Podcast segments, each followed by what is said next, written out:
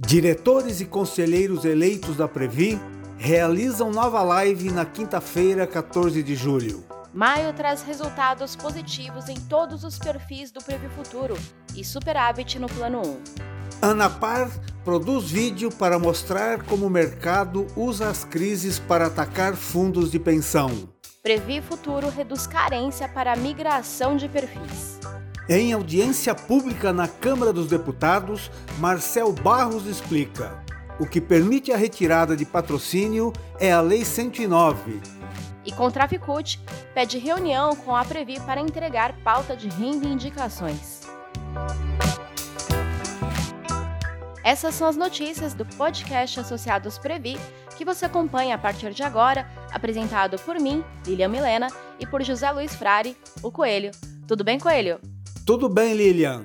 Vamos começar falando da live da quinta-feira, dia 14. As lives são mais um canal de comunicação dos diretores e conselheiros eleitos para conversar com os associados e tirar dúvidas. Com isso, os eleitos reforçam o compromisso de aproximação com os associados e de ampliar a transparência da gestão da Previ. A nova apresentação ao vivo acontece nesta quinta-feira, 14 de julho, a partir das 19h30, com transmissão no nosso canal do YouTube Associados Previ. Entre outros temas, os eleitos vão discutir os resultados de maio da Previ, as mudanças no regulamento e no regime de tributação do Previ Futuro, a redução do prazo de carência para migração de perfis de investimento também no Previ Futuro, a importância da assessoria previdenciária, o convênio entre Previ e INSS e a polêmica sobre a retirada de patrocínio. Isso mesmo, Coelho. Vamos aproveitar aqui para falar com quem estiver escutando este podcast após o dia 14 de julho. Se você não acompanhou o ao vivo, a transmissão na íntegra, continua no nosso canal do YouTube. Bom, a próxima notícia de hoje são os resultados positivos de maio, não é isso, Coelho? Exatamente, Lilian. Tanto o Plano 1 quanto o Previ Futuro apresentaram bons resultados no mês, acima da meta atuarial, apesar da crise econômica que se acentua no Brasil e no mundo. O Plano 1 alcançou rentabilidade de 1,94% em maio e 8,24% nos primeiros cinco meses do ano, e já acumula um superávit de 4,67 bilhões de reais. O destaque do Plano 1 foi o desempenho nos investimentos em renda variável, com rentabilidade de 3,62%. O Previ Futuro, por sua vez, né, Coelho, apresentou resultados positivos em todos os oito perfis de investimento. A rentabilidade foi de 1,61% no mês de maio e 5,40% no ano, com destaque para os perfis com maior concentração em renda variável. Vamos passar adiante e falar da divulgação de um vídeo muito interessante produzido pela ANAPAR, a Associação Nacional dos Participantes de Previdência Complementar e de Autogestão em Saúde, feito em parceria com o Recontaí, que é um portal criado por movimentos sociais, principalmente de bancários, para defender empresas públicas. Isso. O título do vídeo que todos podem assistir na página do YouTube da Anapar é Existe rombo nos fundos de pensão? Segue o áudio completo para o pessoal acompanhar a partir de agora. Os fundos de pensão são sustentados pelas contribuições mensais dos participantes e patrocinadores. Para custear os planos e garantir o pagamento dos benefícios, existem cálculos com muitas variáveis, e entre elas está a rentabilidade dos ativos. Um dos caminhos para a rentabilidade dos ativos é a bolsa de valores, chamado pelos investidores de renda variável. Mas desde a crise de 2008, os ativos de renda variável vêm sofrendo com os altos e baixos da economia mundial. Após a crise de 2013 e 2014, os fundos de pensão em todo o mundo enfrentaram momentos dramáticos. Em 2015 e 2016, o déficit americano e europeu girou em torno de 240 bilhões de dólares, valor do patrimônio dos fundos brasileiros. No Japão, o déficit chegou a 200 bilhões de dólares. Os fundos de pensão no Brasil também sofreram as consequências. O déficit foi de 80 bilhões de reais em 2015 e 60 bilhões de reais em 2016. Mas como os participantes, gestores, reguladores e legisladores reagiram a essa realidade? Em todo o mundo, os déficits foram tratados como algo que ocorre em investimentos de longo prazo.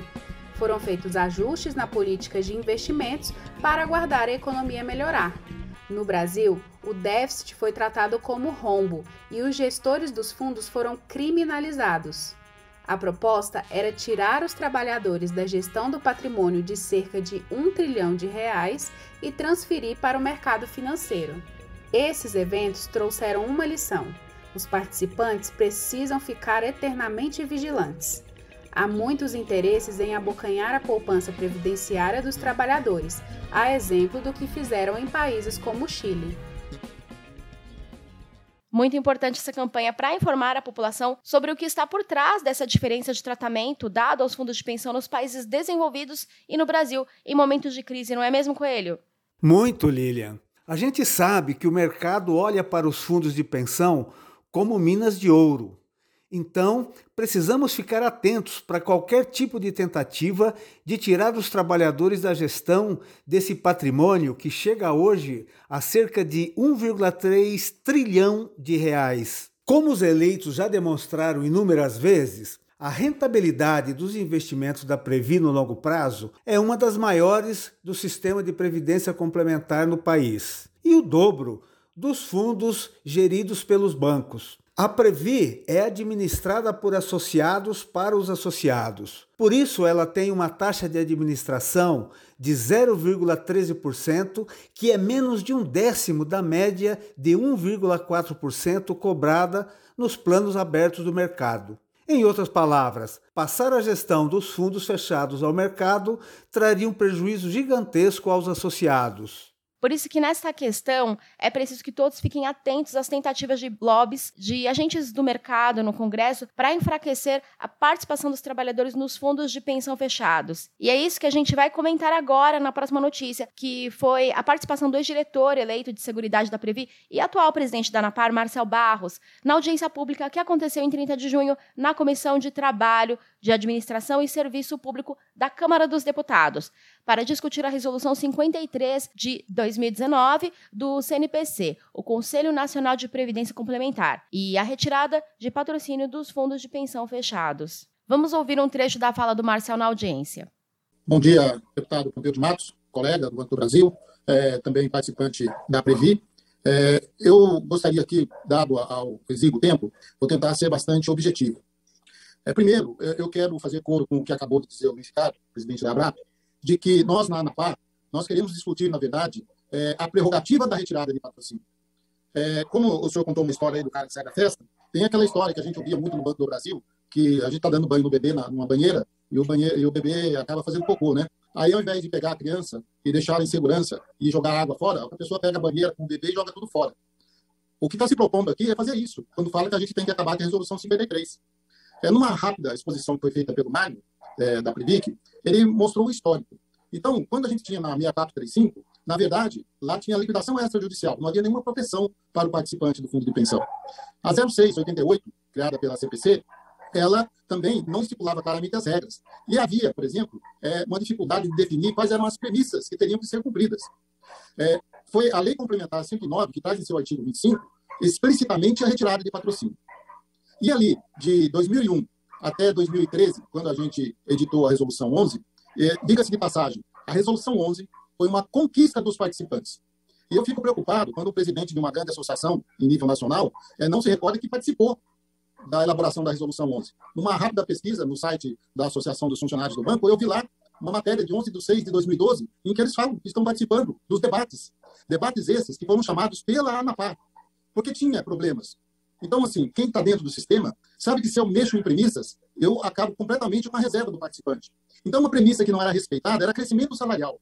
Imagine alguém que vai fazer a sua reserva durante 30 anos, está lá há 10 anos, ainda tem mais 20 para cumprir, e não se é, prepara que ele vai ter reajustes salariais ao longo do tempo.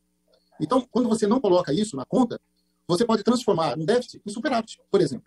Então, foi isso que a gente foi ver lá na Resolução 11. Nós tínhamos o caso de uma participante pensionista de um fundo de pensão, que quando se fez o cálculo, ela tinha que devolver dinheiro, porque a tábua de sobrevivência era, era muito frágil, não, é, não tinha aderência com, a, com o pessoal. Por isso que foi criado lá na Resolução 11, que tem que garantir no mínimo cinco anos de benefício, independente de qualquer coisa. Era o caso dessa senhora que levantou essa questão. Imagine uma pessoa com 85 anos, agora tem que devolver dinheiro para o fundo de pensão porque o patrocinador resolveu tirar o patrocínio. Então, foi a, a resolução 11, foi, a gente não conseguiu tudo que a gente queria na resolução 11. Então, a gente, nós da ANAPAR, os participantes do fundo de pensão, a quem pertence esse patrimônio de 1 trilhão e 300 bilhões que tanto se fala, nós entendemos que deve ser protegido o nosso direito. O tal do direito adquirido que tanto se fala, não é só o direito a ter uma reserva, é direito a ter a tranquilidade, a ter um futuro, a vislumbrar que eu vou ter dignidade na minha velhice. É disso que nós estamos falando aqui. Então, a retirada de patrocínio, ela não garante, por exemplo, o direito adquirido de quem já está em benefício, de quem já é elegível a um plano de previdência. É tudo isso que nós precisamos olhar. Então, nós não temos que combater a Resolução 53 ou a Resolução 11. Nós temos que combater o artigo 25 da Lei Complementar 109 de 2001. É lá que está dito que pode ser retirado o patrocínio por parte do seu patrocinador. A Resolução 53, ela está replicando a Resolução 11 com pequenos ajustes como, por exemplo, no artigo 6 da Resolução 11, que tinha uma incorreção técnica. Então, a gente foi lá e colocou que pode haver a rescisão unilateral por parte do gestor. Porque ele não retira patrocínio, ele pede a rescisão do convênio. Então, eu estou colocando tudo isso aqui, porque a gente, bem Resoluções 11 e 53, elas não fragilizam o sistema. Ao contrário, elas são fruto, a Resolução 11 é fruto de um debate amplo que aconteceu nos anos de 2012 e 2013, a pedido da ANAPAR, com audiências públicas, com plenárias, com debates, e aí nós chegamos naquilo que foi possível. Não era o que queríamos. Então, tem diversas matérias, se alguém pegar o Google e colocar lá, vai ver as entidades que estão, as entidades que estão presentes aqui hoje bateram na resolução 53 e ajudaram a construir a resolução 11. É preocupante isso. É muito preocupante que se faça uso político de uma conquista dos participantes de fundos de pensão. Porque se nós acabarmos com a resolução 53 e, consequentemente, com a 11, o que nós teremos é a volta da barbárie nós teremos o retorno ao que nós tínhamos até 2011, quando as premissas para definir qual era o valor do benefício, qual era o valor da reserva do participante, não levava em consideração uma tábua de sobrevivência que fosse aderente àquela massa. Quando se definia a bel prazer do, do retirante, do patrocinador retirante, qual era a taxa de desconto atuarial, que faz muita diferença. Quando não se considerava o crescimento salarial de quem está em formação de reserva. Então, é isso que a Resolução 11 trouxe, e nós ainda queríamos é, que houvesse a possibilidade de se criar um fundo, um fundo de reserva, que nunca foi criado, um fundo de sobrevivência. É o nome que está lá na resolução 11. Está previsto e nós nunca criamos. Então, é para encerrar, para eu não, não, não, cumprir muito, eu já não estou cumprindo tempo, é, deputado Pompeu de Matos, deixar muito bem definido aqui. Não é a resolução 11 e não é a resolução 53 o problema que aflige os participantes de fundos de pensão. É a prerrogativa prevista na Lei Complementar 109, em seu artigo 25 e parágrafo, que permite que o patrocinador, sem nenhuma razão justa, retire o patrocínio e quebre um contrato que foi feito na hora que o trabalhador é, adentrou essa empresa. É isso, desculpe pelo estouro do tempo. É o que sempre falamos por aqui. O olhar atento do dono é que engorda o gado. Vamos continuar alertas e de olho nas ameaças que possam surgir contra os fundos de pensão. E agora, vamos para uma boa notícia. A Previ reduziu de 12 para 6 meses o período de carência para a migração entre os perfis de investimento do Previ Futuro. Isso aí, Coelho. Essa, inclusive, foi uma demanda dos associados assumida pelos eleitos da Previ. A redução permite acelerar a decisão do participante de planejar sua aposentadoria. Lembrando que os associados da Previ têm à disposição a assessoria previdenciária, com profissionais qualificados para ajudar os trabalhadores do bebê a planejarem sua aposentadoria. Ela pode ser acessada pelo Fale Conosco no site previ.com.br, opção Sou Participante, assunto Aposentadoria, ou pelo telefone 0800 0800 729 0505. Indo já para o finalzinho desta edição, a Confederação Nacional dos Trabalhadores do Ramo Financeiro, a Contraficut, entregou à direção da Previ, no dia 22 de junho, um pedido de reunião entre a entidade e a Comissão Nacional dos Funcionários do Banco do Brasil para discutir a pauta específica de reivindicações deste ano. Exato, Coelho. A pauta de reivindicações foi construída e aprovada pelos trabalhadores do BB no 33º Congresso Nacional dos Funcionários do Banco do Brasil. E o destaque das propostas é o pedido para que o banco se comprometa a enviar à Caixa de Previdência alterações dos preceitos da parcela 2B, com revisão do critério de pontuação individual do participante, a PIP. Lembrando que 2B é sinônimo de contribuição adicional, que o associado da, do Previ Futuro pode realizar na medida em que for evoluindo na sua carreira funcional. Na 2B, a contribuição pode variar de 1 a 10% do salário de participação e é calculada mensalmente por meio da PIP, considerando como fatores 1. Crescimento salarial do participante, 2. Tempo de filiação ao plano e 3. Crescimento salarial médio anual do funcionário. O bebê contribui com o mesmo percentual que o participante. Em entrevista para nossa página associadosprevi.com.br, a conselheira deliberativa eleita Luciana Banho explicou que desde que o Previ Futuro foi criado, não houve alteração da metodologia de cálculo da PIP, mesmo após várias alterações no plano de cargos e salários. Isso explica porque somente os altos executivos têm conseguido obter 10% na parte 2B. Daí a importância de acontecer essas alterações propostas na pauta específica de reivindicações. Correto, Coelho. Outros pontos presentes na pauta de reivindicações são o pedido para que o BB se comprometa a discutir com os funcionários mecanismos para impedir que a Previ faça investimentos em empresas que notoriamente agridem o meio ambiente e a legislação trabalhista, e ainda que o banco, através da Previ, disponibilize a todos os funcionários, inclusive dos bancos incorporados, a opção pelo Previ Futuro. Termina aqui mais uma edição do podcast Associados Previ. Até a próxima, pessoal. Até o próximo podcast Associados Previ.